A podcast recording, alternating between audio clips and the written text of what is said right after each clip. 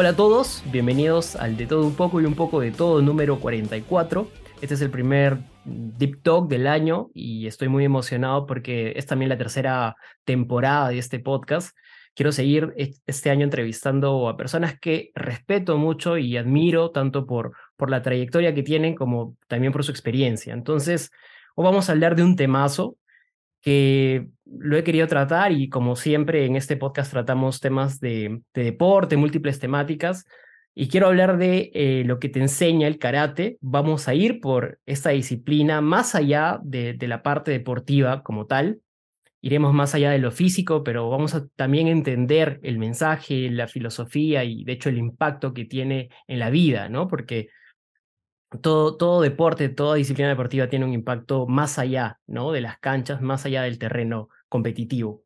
Yo cuando era chico, mm, recuerdo que mi primer acercamiento fue unas vacaciones que fui a Lima y mis primeras clases eh, de karate fueron en casa de mi primo, con, que me introdujo pues estas primeras nociones, conceptos y ya luego de regreso en, en, en mi casa, ¿no? En Cusco, continué haciendo un poco más, no le metí tanto como tal vez me hubiese gustado, pero me ayudó en muchas cosas, ¿no? Entonces hoy día tengo justamente este primo, que es hoy convertido en un gran profesional del campo de la medicina, él se llama Jean-Pierre Sánchez Castillo, eh, ya tiene más de 20 años ejerciendo la medicina, ha pasado por diferentes etapas en su carrera, desde la parte informática al inicio, ¿no? donde eh, vio temas de informática médica eh, en la Universidad San Martín de Porres, estuvo como responsable del programa de telesalud, telemedicina y telecapacitaciones en el Centro de Salud José Olaya, Luego ha pasado por una etapa de gestor en salud, que es como lo conocí más. Eh, fue coordinador del área de salud, ¿no? De, de, carreras como medicina, odontología, psicología, enfermería en la Universidad eh, de San Martín de Porres. También estuvo en la filial norte de esta universidad. Ha sido gerente también de la red de salud de Chiclayo. Hoy se ha convertido o es un emprendedor en, en temas de salud. Tiene un título de MBA eh, ha trabajado mucho esta parte, es director médico de, un emprendimiento, de una empresa llamada MedDen Consultores, también es gerente general de, de, una, de una droguería y es miembro pues, del gremio de salud de la Cámara de Comercio. Y hoy ya te conozco en otra etapa más, Jean-Pierre, que es este, en, la, en la parte de salud estética, ¿no? que es también un boom hoy en día. Entonces, nada, yo te agradezco por estar en este episodio, por darte tu tiempo, porque sé que eres una persona recontra ocupada y además un hombre de familia para que hablemos de este tema que seguramente te apasiona muchísimo y siempre veo por ahí en tu contenido que lo hablas, lo expresas, lo comunicas, así que nada, le metemos. Gracias, Ivo. Eh, gracias por eh, esta introducción. No sabía que había hecho tanto. En realidad, cada vez que iba leyendo quería apuntar, pero eh, las cosas que he mencionado es un, un, recuento que me ha hecho, me ha sacado una sonrisa y un sonrojo porque creo que a estas alturas eh, se ha caminado una etapa bastante importante. Eso significa que hay una experiencia en algunas cosas y todo eso es un, una, una, vida lograda y lógicamente un, camino que todavía se anda, ¿no? Como dices tú, ahora estoy en una etapa de padre de familia y de empresa de, emprendedor y lógicamente eso para mí es importante porque las cosas que hemos ido aprendiendo a lo largo de, nuestro, de nuestra vida nos ha traído hasta aquí y nos lleva hacia lo que viene en adelante. Y eso lo siento que se camina con mucha seguridad, para mí por lo menos. Y, yo creo que eso es importante por de dónde venimos, quiénes hemos sido eh, y, y, lo que vamos aportando también a las personas que formamos, a nuestros hijos y a las personas que nos escuchan y lo que queremos enseñar, ¿no? Sí. Entonces yo te agradezco bastante, agradezco este espacio, ¿no? Ante todo un poco y, y hablemos un poco de todo, como dices tú. Exacto. Exacto, exacto. Y es verdad lo que dices, y a mí también me ha pasado, ¿ah? este, a veces no tenemos muy en cuenta o no hacemos ese análisis de retrospectiva de, de todas las grandes cosas que, que, que, hemos hecho a veces en muy poco tiempo, ¿no? Y cuando lo escuchamos externamente, ajenamente, este, nos damos cuenta, oye, sí, he hecho bastante, ¿no? Oye, sí, he, he caminado un montón, ¿no? He, he dado grandes pasos. Eh, claro que uno luego al final se da cuenta que es así, pero a veces en el momento uno no, no se percata, ¿no? Vivimos en el día a día y eso también a veces nos distrae. Yo quiero hablar de karate. Sé que no vamos a hablar de karate como, como oye, ¿qué es el karate? Y, y cómo, cómo se da un puñete y cómo se hace una defensa, ¿no? Tal vez no tanto desde ese punto más técnico, más deportivo, pero sí más desde el lado desde el lado que está detrás, ¿no? Desde el lado motivacional, desde el lado de vida, desde el lado de la disciplina. Entonces yo quiero para ti preguntarte que, qué es para ti el karate, ¿no? ¿Qué, qué, qué, concepto tienes del karate después de tantos años? Después de, de haber sido el alumno ejemplar al día de hoy.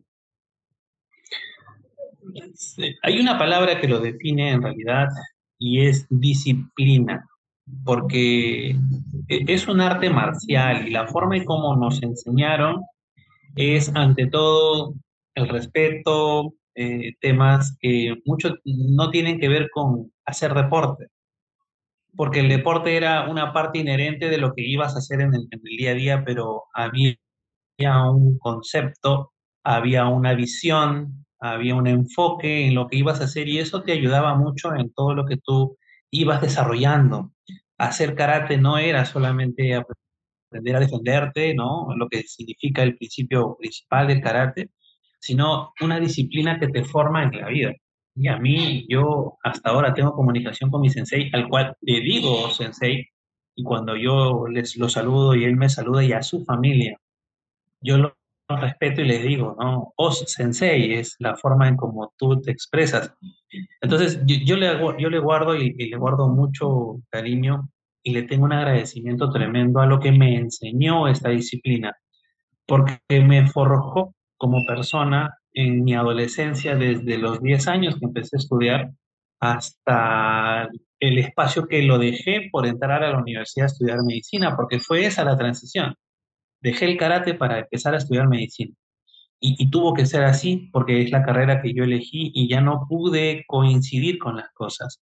Pero nunca estuve fuera, nunca estuve desenlazado y, y lo que pude hacer en la carrera eh, fue mucho gracias a esa disciplina que me ayudó y eso me te iba, Entonces para mí no es un deporte.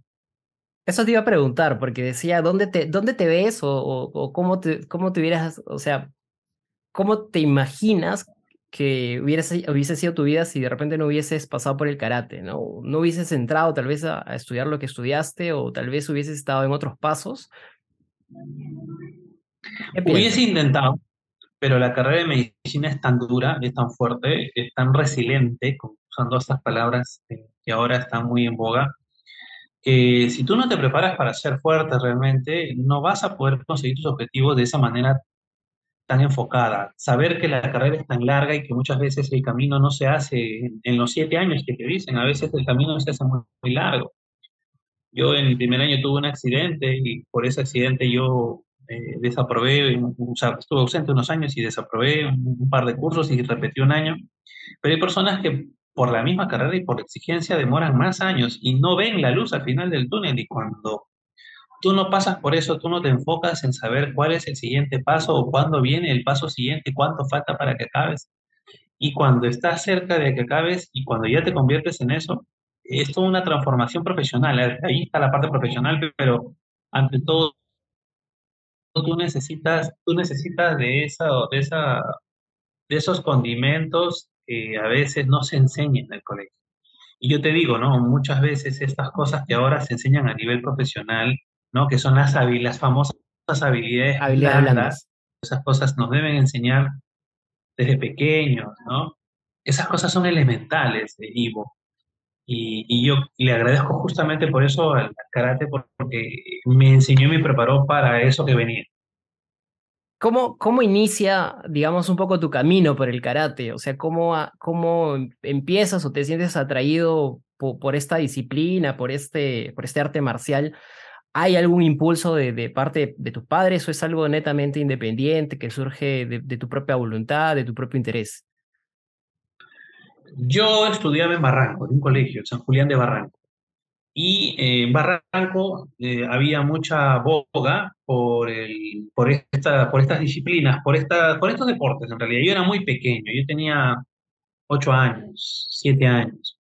Y me metí a una academia deportiva que, de karate que era muy conocida en Barranco. Y, pero era muy pequeño, o sea, no estaba preparado para ello porque era, era una academia muy exigente en el tema de la acción, del deporte, muy competitiva. Entonces, muy competitivo. me jalaba, me llamaba la atención, pero era muy pequeño. Entonces yo no pude eh, continuar yendo porque yo vivía en Chorrillos y lógicamente después de un par de años una prima me comentó, de, de una prima de padre, me comentó que estaba estudiando en karate muy cerca de donde yo vivía, en Matelini, en Chorrillos. Entonces yo dije, voy a ir. Y, y ahí, con 10 años, eh, yo fui. Y eso fue una cosa que me jalaba. O sea, nadie me dijo, vas a estudiar karate. No, era algo que yo ya lo tenía. Empieza siempre con una oferta, lógicamente, de, de siete años, pero es algo que te llama la atención cuando eres niño. Tú no vas si es que algo no te llama la atención, como un juego, ¿no? Que a ti te gusta eso. Y lógicamente, cuando ya tenía 10 años, yo me decidí y tuve la suerte de conocer a esta academia, ¿no? Que se llama Tomodachi, que es de la asociación Incata, ¿no? Son campeones nacionales, campeones mundiales, campeones panamericanos, Wow. eh, múltiples campeones en general, y es toda una familia, la familia Tapia, quien uno de ellos, eh, la familia Tapia tiene su doyo principal en San Juan de Miraflores y se han eh, desarrollado a lo largo de todo el cono sur, Chorrillos, Surco, y en ese momento abrieron una academia en Chorrillos, y eh, fue mi primer sensei y mi único sensei que he tenido, mi sensei Juan, Juan Tapia, el que me enseñó las primeras eh, lecciones de karate, ¿no? Con 10 años, yo tenía 10 años en aquel entonces. Yo, yo siento que antes eh, las personas teníamos más autonomía, ¿no? Al margen de, los padres, podíamos un poco decidir, ¿no? Oye, sí quiero hacer esto y vamos, y bueno, había una suerte de, de apoyo e independencia también, pero hoy en día los padres andan con mucho miedo, ¿no? Este, ¿cómo introducir a, los niños hoy en día al karate cuando hoy vivimos como en una sociedad más, más proteccionista, ¿no? Donde dices, no, lo van a golpear, es peligroso y de repente evitamos, ¿no? Ese tipo de disciplinas marciales, ¿no? Y preferimos que estén en otras.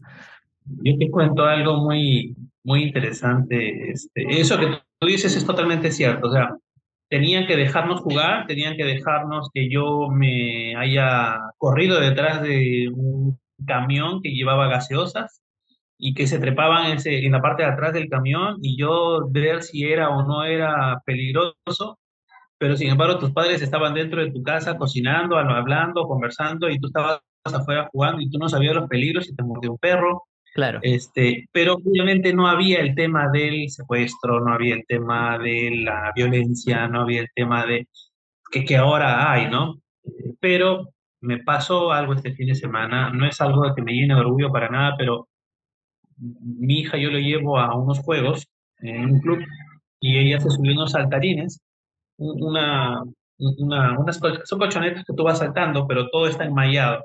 Y adentro hay unas pelotas grandes y hay unas pelotas más bonitas que otras y los niños quieren esa pelota más grande.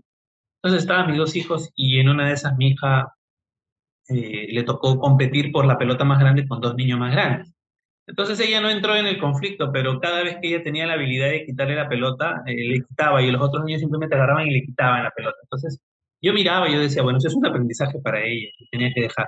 Y luego apareció una niña de su edad que más violentamente le quitaba la pelota y le empujaba y yo veía que luego mi hija se defendía y le empujaba y luego entre ellas se empujaban. No llegó a violencia, pero veía que en un juego se convirtió de repente en un forcejeo más fuerte y para mí fue un aprendizaje de mi hija, ¿no? De dejar que ella un poco se defienda. No es que yo le incite a que ella se defienda con violencia, sino ella simplemente se defendió. Yo me enfoqué bien en ver si ella iniciaba un ataque de algo. Y no, pero sí vi que ella aprendió a defenderse y se defendía. Cada cosa que hacía era, era solo para defenderse. Entonces, eh, cuando bajó, bien tranquilo, le dije, tranquila, hija, no, tranquila, bájate tranquila, tú no has hecho nada, todo está bien. Mira, no se debe de golpear ni nada, no lo has hecho, pero está bien que hayas aprendido a defender lo que es tuyo, ¿no? Entonces, eh, sí, papi, estoy tranquila, ¿no? Me dijo. Y tiene cinco años, ¿eh? Cinco años. Entonces, eh, me orgulleció el hecho de que ella haya aprendido algo sobre eso, ¿no? Y que es un poquito algo de las cosas que necesitamos que nuestros niños hagan ahora, dejarlos que ellos solos interactúen y que a veces van a encontrarse con problemas, ¿no? Uno de niños se encuentra con otros chicos y tú tienes que dejar si, si el otro más grande te golpeó o no te golpeó, No, yo recuerdo también contigo cuando empezó la primera práctica, eras muy pequeñito y vos Era más pequeño, sí.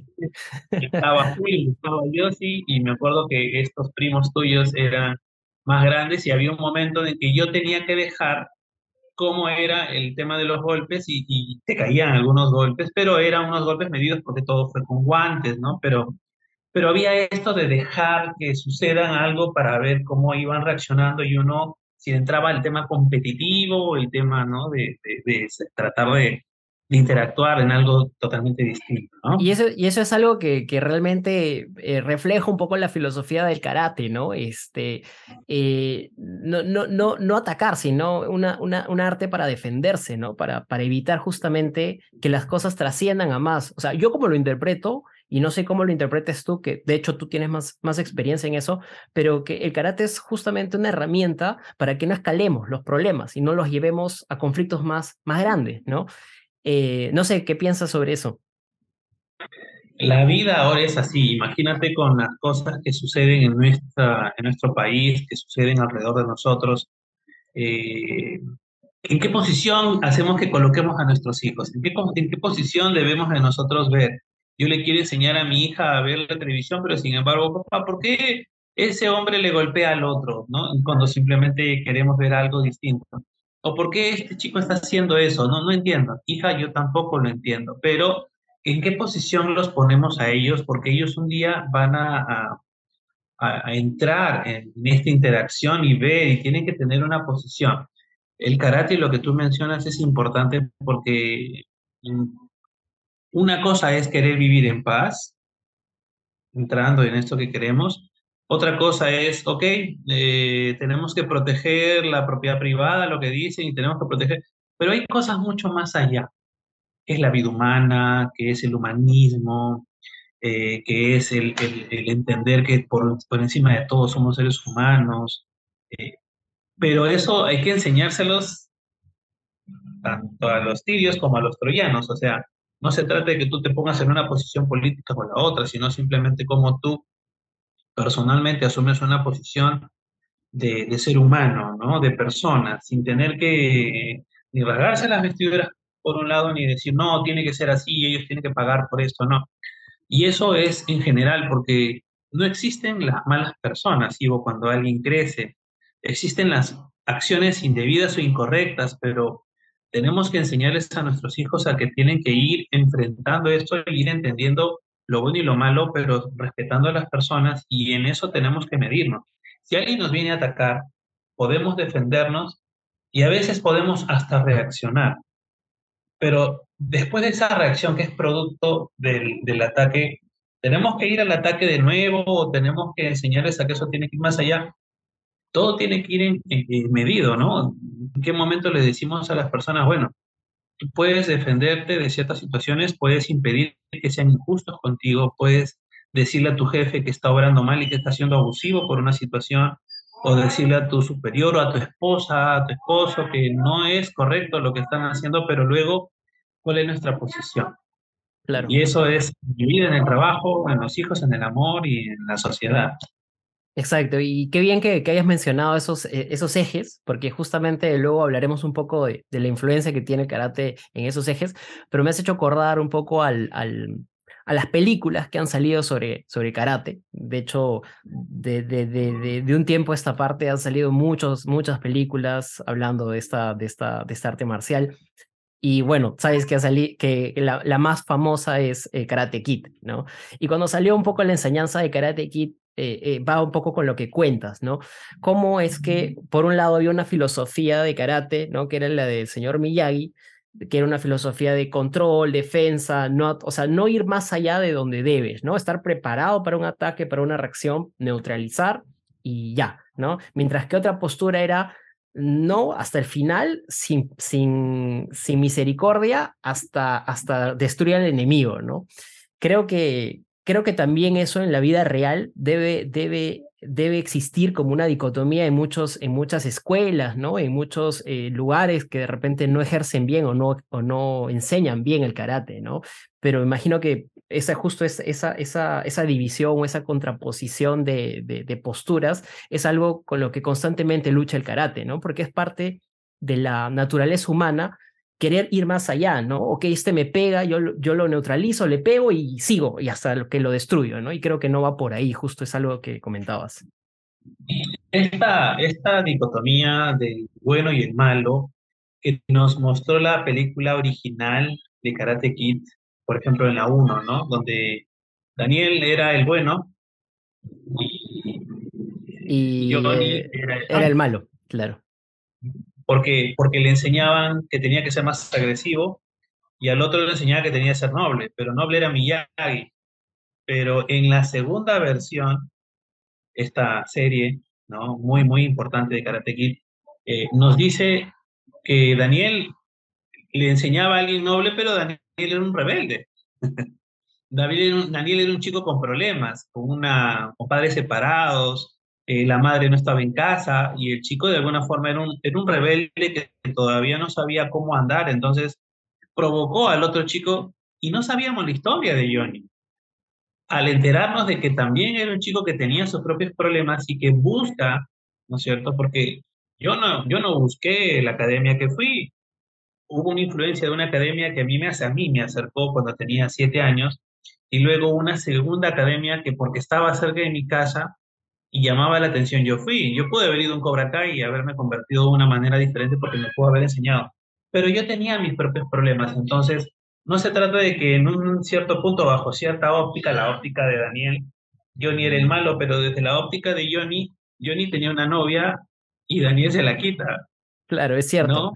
Tenía sus propios problemas, entonces el otro venía a provocar y yo, pues a mí me enseñaron a, golpear y claro, lógicamente ahí viene el tema, ¿no? Pero, pero en el desarrollo de las, de las temporadas de, esta, de esta serie, enfocada mucho en el karate, a mí me fascina muchísimo porque te va enseñando cómo no es necesariamente hoy en día la forma en cómo Daniel quiere enseñarles a que todo tiene que ser pausado, todo tiene que ser tranquilo y tiene que ser y dejar que las cosas sucedan.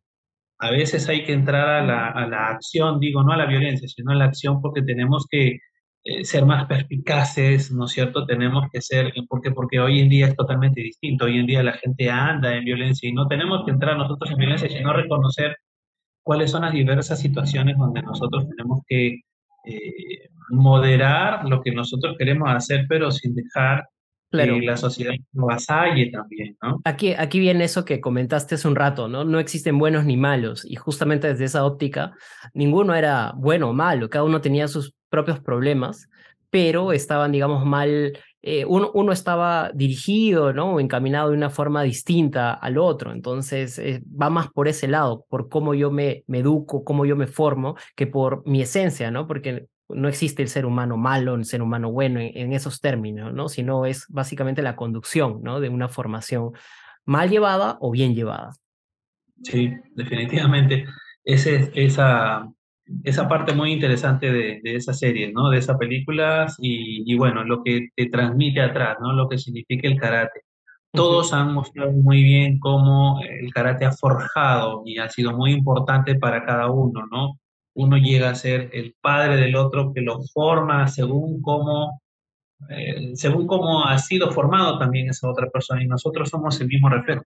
Traemos cosas de casa tratamos de educar a nuestros hijos, tratamos de, de, desarrollarnos ante la sociedad de la forma como hemos sido educados, pero también en lo que nosotros como esencia vamos a hacer.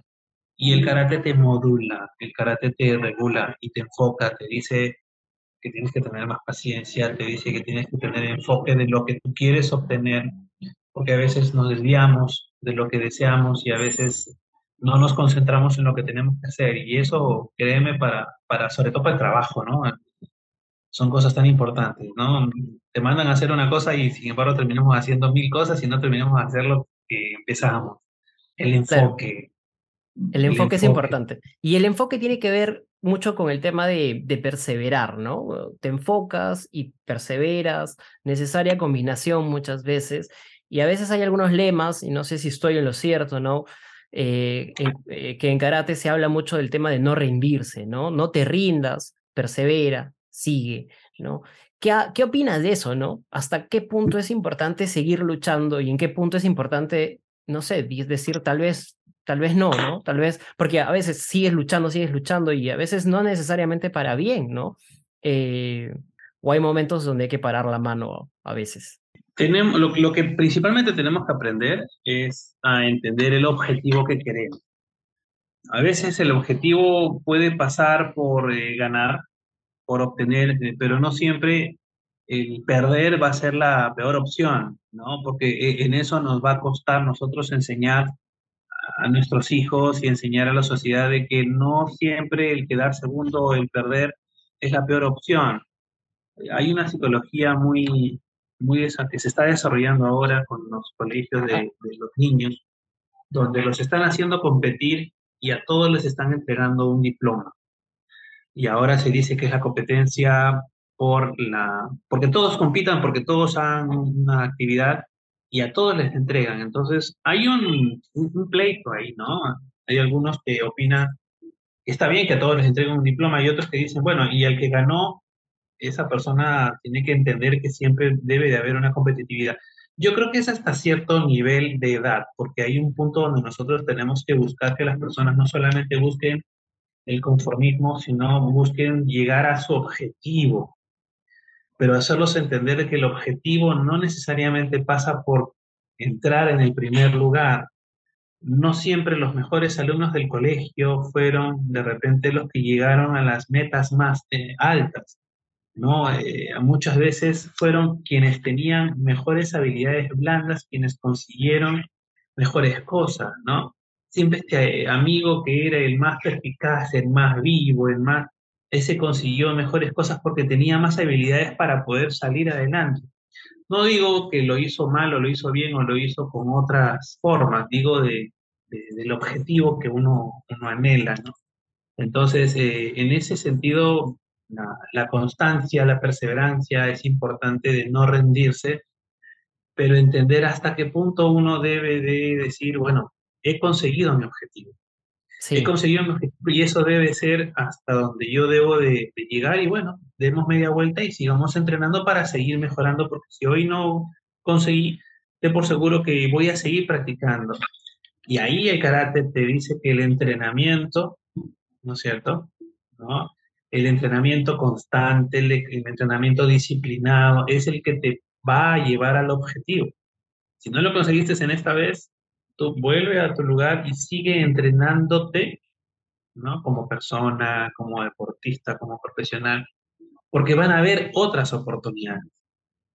Hay un tema de tolerancia a la frustración, ¿no? Que genera también mucho este, estar dentro de la filosofía karate que es justamente lo que mencionas, ¿no? No siempre vas a ganar, pero siempre vas a poder mejorar para tener unas, una, una, nueva oportunidad, ¿no? Para, para poder demostrar, para poder competir, para poder hacer. Yo creo que uno de los, de los más grandes eh, problemas de la sociedad actual es la falta de tolerancia a la frustración, ¿no? Y lo vemos en todo lado, y justo tiene que ver con las habilidades blandas que mencionabas al inicio, ¿no? Muchas personas eh, no saben cómo canalizar esa, esa, esa, frustración, la toleran poco y pasa mucho en las empresas, ¿no? En la vida personal. Creo que falta un poco de eso, ¿no? De aprender a tolerar, aprender a que a perder, ¿no? Este, y, y ser buenos perdedores también, ¿no? Y decir, ok, bien, perdí, pero bueno, la siguiente me recupero, me levanto, ¿no? Siento que eso falta mucho. ¿Tú lo has visto en tu campo, lo has visto en tu entorno, lo has visto en, en, tu, en tu carrera? Es igual para el que ganó, Ivo porque también para el que ganó eh, debe de, entender cuál es su nivel de, de respeto hacia la persona. En karate sucede esto, hay dos personas compitiendo y hay una persona que de repente cometió una patada ilegal. El árbitro le pide al que pateó que se dé media vuelta y se sienta de rodillas. Y es una demostración de respeto mientras atiendes a la otra persona. Igual para cuando termina la competencia, tanto al iniciar como al terminar, hay un saludo de reconocimiento y de respeto hacia la persona. Entonces, tanto para el que perdió sobre todo para el que gana, ¿no? Tiene que haber esa demostración de, respeto, de respeto hacia la persona, de respeto hacia, el, hacia lo que consiguió la otra persona y obviamente, pues, eh, lógicamente el que perdió va a estar fastidiado. Y eso tiene que saber canalizarlo porque eh, esa persona tiene que demostrar eh, que algo ha aprendido. Y en la vida real es igual, en la vida real te va a suceder porque siempre en, los, eh, en la vida, en la, carrera, por ejemplo, de medicina, no vas a conseguir las cosas de la noche a la mañana. Siempre van a haber situaciones que te van a llevar a, cosas que no has conocido, que no has aprendido y que van a haber desazones. Tan solo ahora, hace poco, en, el, en la pandemia, hemos visto tantas eh, cosas que no hemos podido hacer, tantas personas que no hemos podido ayudar. Y sin embargo, ante esa derrota, nosotros cómo nos hemos enfrentado, cómo, cómo hemos podido levantarnos y seguir adelante. Yo tengo muchos amigos, colegas que han estado enfrentados a la muerte de ver pacientes eh, morir y no han podido salir adelante. Han tenido muchos problemas, no han podido eh, solucionar el tema de esa derrota, de esas derrotas, sueñan con esas personas. A mí, por supuesto, que me ha afectado muchísimo. He tenido muchas personas y he tenido oportunidad de salvar personas como he tenido lamentablemente la desazón de que algunas personas no los he podido ayudar en la pandemia, hablo, pero no he tenido esa suerte, esa mala suerte de haberme enfrentado a un trauma, un estrés postraumático.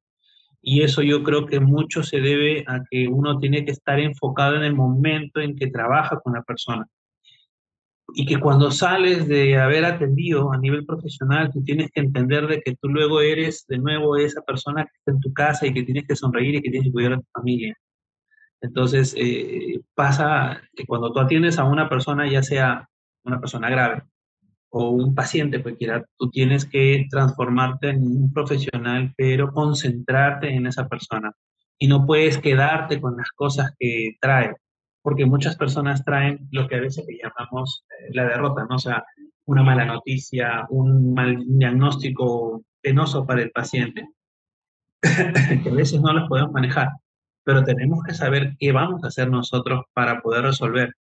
A cualquier profesión le pasa eso cuando es un mal día, cuando ha habido un problema, un descuento, ha habido un despido, cuando ha habido un, trabajo que no se dio, eh, una, una llamada de atención todas esas cosas, como a nivel personal, ¿no? Un, desamor, eh, cuando ha habido una pérdida, cuando un niño deja una escuela por cambiar de otra, porque una persona cambia de casa, cuando hay un divorcio. Con todas esas cosas que se dan en la vida, nosotros tenemos que saber cómo vamos a reaccionar, porque todos esos son traumas, todos esos son golpes, todos son pérdidas, le llaman algunos psicológicamente. ¿Y cómo nosotros actuamos frente a eso? ¿no? ¿Cómo nos desenvolvemos? Eh, yo creo que una de las cosas que más me ha ayudado a mí es en el enfoque, en el enfoque de, de, poder estar en el momento sabiendo lo que estoy haciendo y cuando ya no estoy ahí, eh, vuelvo a ser la misma persona yo. No, no son dos personas, es la misma persona, pero enfocándome en lo que voy a hacer en mi trabajo, pero dejando y dejando ir aquello que ya no corresponde, porque tienes que continuar adelante. Hemos hablado, Jean-Pierre, de, de, la disciplina, del tema emocional, de del miedo, de la resiliencia, hemos hablado de la concentración, del enfoque, eh, pero hay un tema que hoy en día en la sociedad eh, mucho, ¿no? Y esto conduce a otros, a otros grandes problemas eh, que es el tema de la, de la confianza, la autoconfianza, la seguridad en uno mismo, ¿no? ¿Qué tanto te ayuda el karate en la seguridad eh, contigo mismo, ¿no? Y, claro, y cómo esto luego te ha ayudado a ti. Eh, yo, yo, recuerdo mi, mi profesor que siempre en, las, en los entrenamientos empezábamos con el calentamiento, empezábamos con sentarnos, arrodillarnos, eh, era como una especie de rezo, era como una actuación específicamente en el karate que tenía que ver con concentración, ¿no es cierto? Pero una vez que tú salías en la competencia, tú tenías que estar, es la parte donde teníamos que estar enfocados, pero luego eh, tú tenías que enfrentarte a una situación, ya sea por un kata o un kumite, pero tenías que saber cuál es tu objetivo que ibas a lograr. Cuando ambas cosas se combinaban y tú llegabas a desarrollar eso, tú podías tener la seguridad de que ibas a conseguir un objetivo importante. Entonces, la confianza no es algo que se va enseñando de una manera donde yo le diga simplemente a la persona, pues tienes que saber que tú lo vas a hacer, sino a la persona la tienes que preparar para bien y para mal para saber qué hacer en cada circunstancia, para enfocarse en su objetivo, para concentrarse en lo que va a hacer, para ser resiliente en todo. Y con el tiempo y la experiencia, la confianza se va materializando de una manera sola. Pero la confianza no es algo que se va desarrollando porque yo nací Italia o porque este chico se le ve que tiene pasta para personalidad, no es lo mismo que confianza. Yo puedo mostrar una personalidad tremenda, pero en el momento en que yo voy a atender a alguien o manejar un carro, que es la primera vez, yo me siento inseguro. ¿No es cierto? Y eso tiene mucho que ver por cómo tú te vayas sintiendo. La confianza va de la mano con la seguridad de saber que estás haciendo las cosas, que puedes fallar, con el entrenamiento, con repetir las cosas hasta que te salga bien, con que ese salto de karate, esa patada que vas a dar, la has practicado tantas veces y sabes qué hacer y sabes en qué parte te golpeas y sabes que no te va a doler y sabes que este lado presiona mejor y que la pierna tiene que estar bien girada.